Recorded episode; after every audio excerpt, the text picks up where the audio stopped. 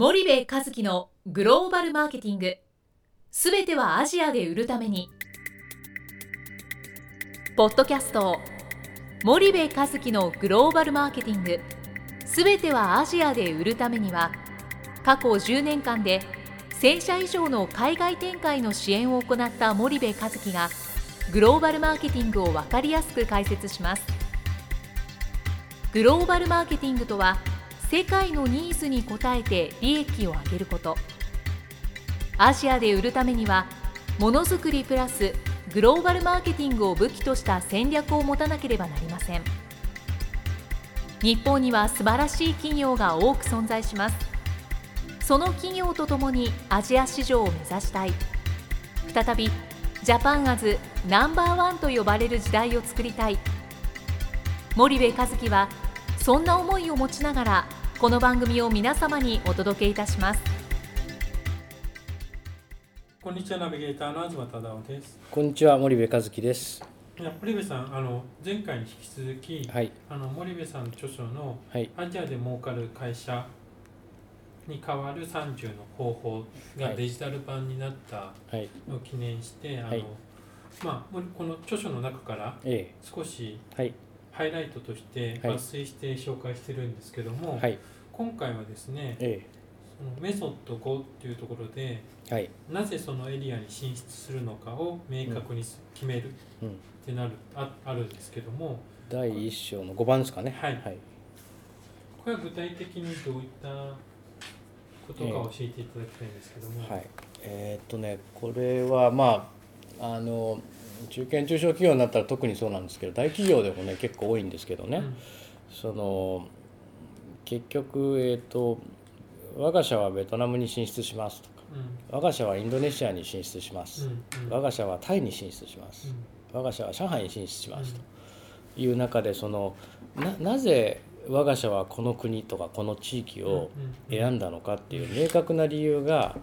ない会社が非常に多いんですよ。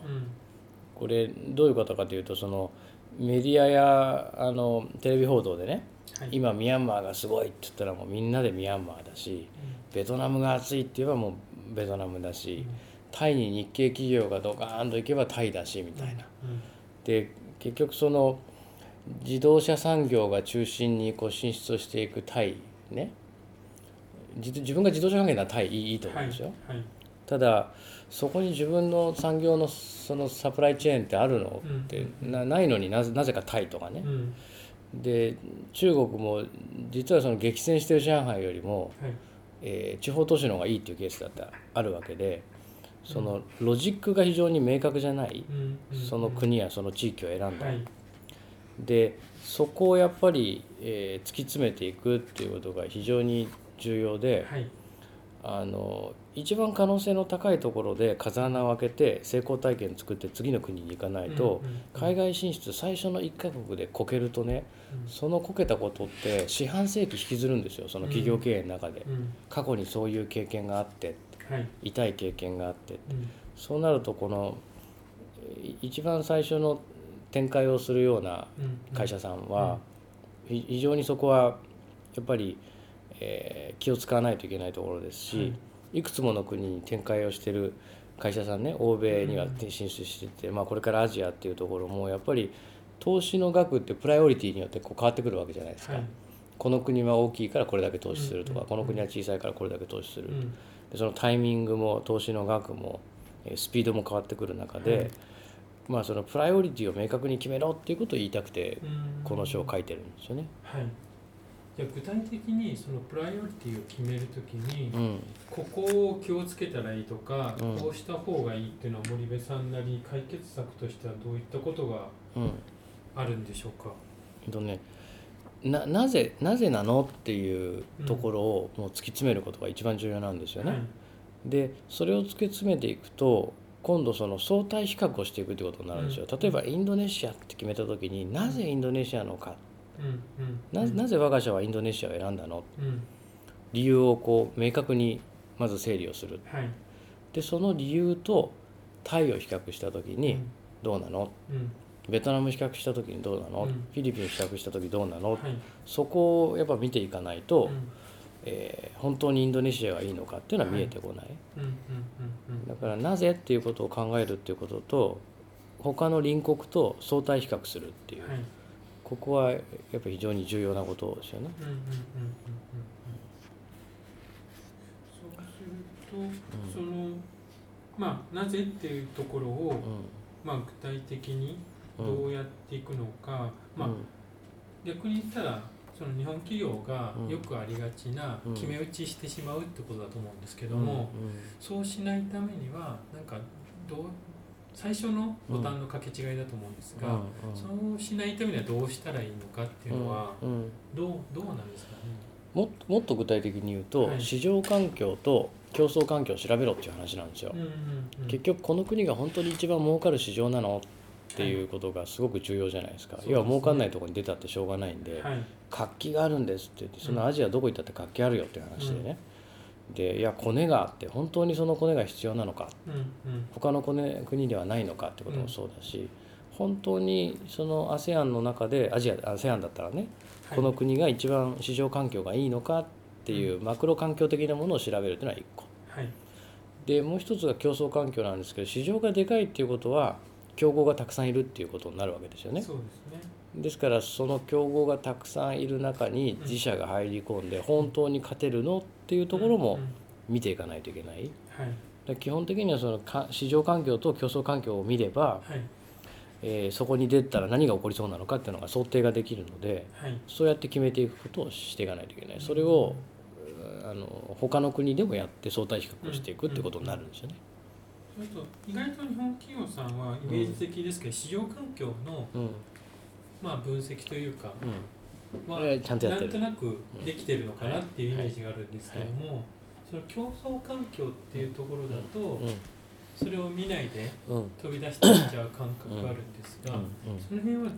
森部さんなりはどう考えてもうその通りだと思います。うん。で市場環境はね逆に社内でできるんですよ。うんうんで社内で、えっと、例えばユーロモニターのデータ使ったり、はい。ニールセンのデータ使ったり、まあ、それこそジェトロでもいいですし、はい。OECD でもいいし、うん。CIA のワールドファクトブックでもいいし、うん。いろんなところにマクロデータが落ちてるので、うん。そのデータを集めまくって社内でいろんなあの軸で分析をすると、はい市場環境は出るんですよね。そうですね。はい。でやっぱ競争環境って企業が自社で調べきれないわけですよ、うんうん。競争相手のいわゆるベンチマークじゃないですか、はいそうするとそこに費用をかけて調べてもらう。うんうんうんうん。で彼らが、えーどれぐらいのその競争力を持っているのか。はい彼らがどういう販売施策でどういう代理店制度を引いててはい。どういうアフターサービス戦略を持っててでどれぐらいのマーケットシェアをどう作ってきたのかはい。っていうことを知らないと自分たちの戦略ゼロから作らないといけないじゃないですか。でそそこがやっぱ弱いですよね。でねよくあるのがねうちは競合ないんですって言うんですよ。はい。ないわけないでしょってうん言うんですけどね。うん。いやうちの商品はこれだけ独自化されていて競合がないはい。で競合がないことはなくて直接の競合はなくてもそれにとって変わる何か別のものが、はい。えー実は間接的に競合になってるとかね、いう話なんで絶対競合はあるんですよ。はい。で競合がなかったらそんな産業はないっていうことなので、うん。競合は絶対あるんですよね。なるほど。だから、う。ん、そそこをやっていかないといけないですよね。そのまあ競合っていう話が出たのでうん。ちょっと少し話が飛んでしまうんですけどもうん。そのメソッド11にローカルの企業はうん。十分競合であると、うん。まあ、86ページになってるんですけども、日本企業ってはい。日本企業を競合とは見るじゃないですか、うん。でもなんかローカルの企業になるとうん。まだ少しうん。まあ真正面から競合と見てるかどうかっていうと、意外と見てなかったりすると思うんですけども、うんこのローカル企業は十分競合であるっていうのは、うん森部さんとしてはどういったことをうん。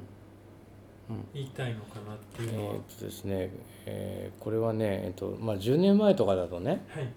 まあ、現地の企業なんてほん本当に競合視するほどもなかったんですよね。うんうんけど今やっぱりその競合って3種類に分かれていて、はい。あの日系はい。それから欧米系はいであと地場のローカル系。で日系はね逆に言うと競合視をそんなにしなくても、はい。考えることも同じだし、はい。自分たちも日系だから、うん。でそんなになないんですよね。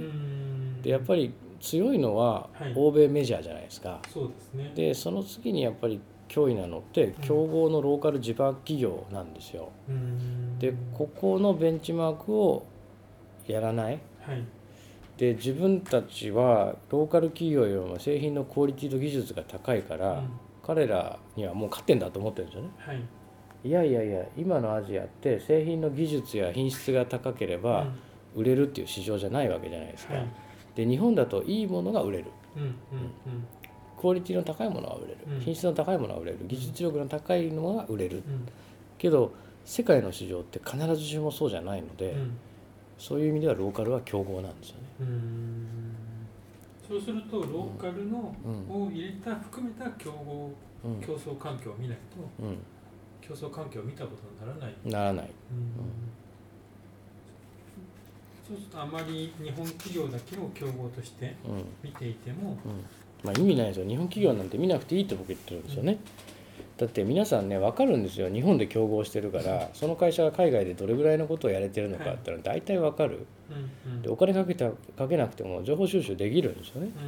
けどお金かけないと情報収集できないのが欧米メジャーとローカル系、でそこがどうやってうまくやってるのかっていう情報をね収集するとね、それを組み合わせてそれとあと自社のノウハウを組み合わせたハイブリッドの戦略作れるんですよ、だからやっぱそれはしっかりやらないとなかなか難しいですよね。やっぱ新しい発見すっごいありますからね。僕なんかベンチマーク調査大好きでベンチマーク調査から戦略の発想って出てくるんですもん。で相手の弱点も見えるし、えー、あの敵はジャブが嫌いなのかフックが嫌いなのかっていうのは分かんないで、ひたすら手を振り回したって絶対勝てないじゃないですか、なのでそそこはすごい重要だと思いますけどね。そうすると森部さんのそのローカル企業を競合とみなして、うん、まあローカル企業の研究こそ鍵って書いてあるんですけれども、うんうんうん、その鍵である理由が多分いまいち日本企業さんにはピンとこないのか、うん、ピンとこないからやらないんだと思うんですけど、うん、そこ何が鍵なんで鍵なのかなっていうのを一言で言うとどんなローカル企業がどういうことを学べばいいのかなっていうのが、あまりないと思うんですけど、うん、ローカル企業から学ぶのは製品じゃないんですよね、はい、製品じゃなくてその製品をどういうプロセスで売るかっていうこの売りのところを学ぶんですよね、うん、でその売り方って現地で最も不自然じゃない、うん。えー、自然な、うん、自然なプロセスになってるわけですよ、はい、でそこを製品では勝ってるわけですから、はい。学んでしまうと、製品も取れるし、それを売るための販売プロセスも取れるんですよね、だから学べと言っている話で、はい、で逆に言うとタイミングによってはそのローカル企業を買収した方が、うん、えー、市場の占有率を早く高められる可能性すらあるわけで、はい、えー、ローカル企業を無視するっていうのは、うん、えー、絶対ダメ、というふうに僕は理解しています。かりました。じゃあちょっと2つのあのところの解説になってしまったんですけども、うん、まあ、なぜそのエリアに進出するのかを明確に決めるっていうところと、うん、まあ、今のローカル企業の話じゃないですけども、まあここのまあ、ローカル企業が競争環境、まあ、競合になりうるっていうところの2つのまとめとしてちょっと森部さんに最後に解説いただきたいんですけども。うん、えー、えその最初最初のは何だっけ、えー、そのなぜ進出する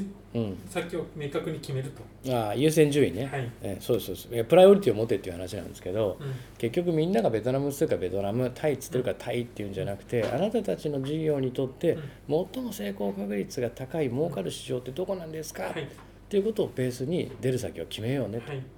ですから、えー、市場環境と競争環境をしっかり整理すると、本当に儲かる市場なのかと。でさらに言うとここが本当に最も儲かる市場なのか、はい、っていうのが市場環境、うん、で競争環境っていうのは儲かる市場には必ず強敵がいるので、はい、この強敵と戦って勝てるのかと、うんうんうん、いうことでこの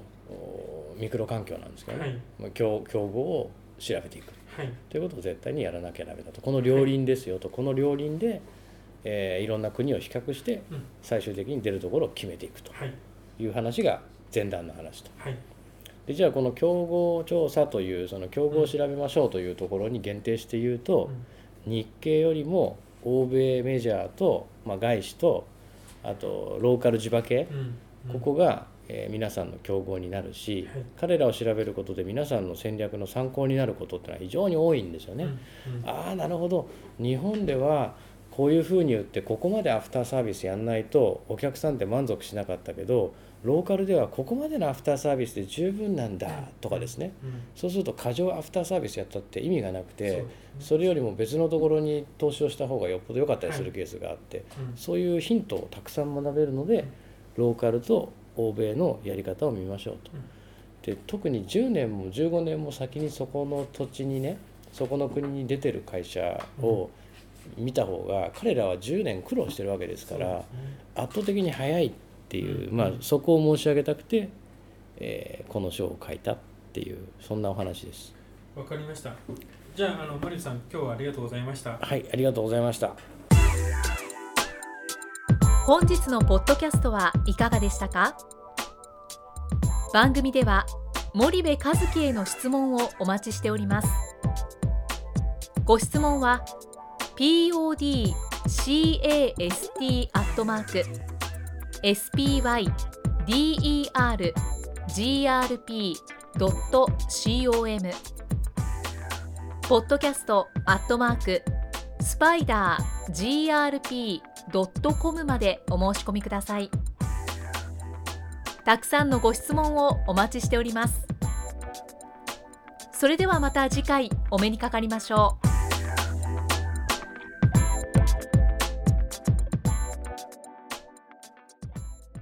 森部和樹のグローバルマーケティングこの番組はスパイダーグループの提供によりお送りしました。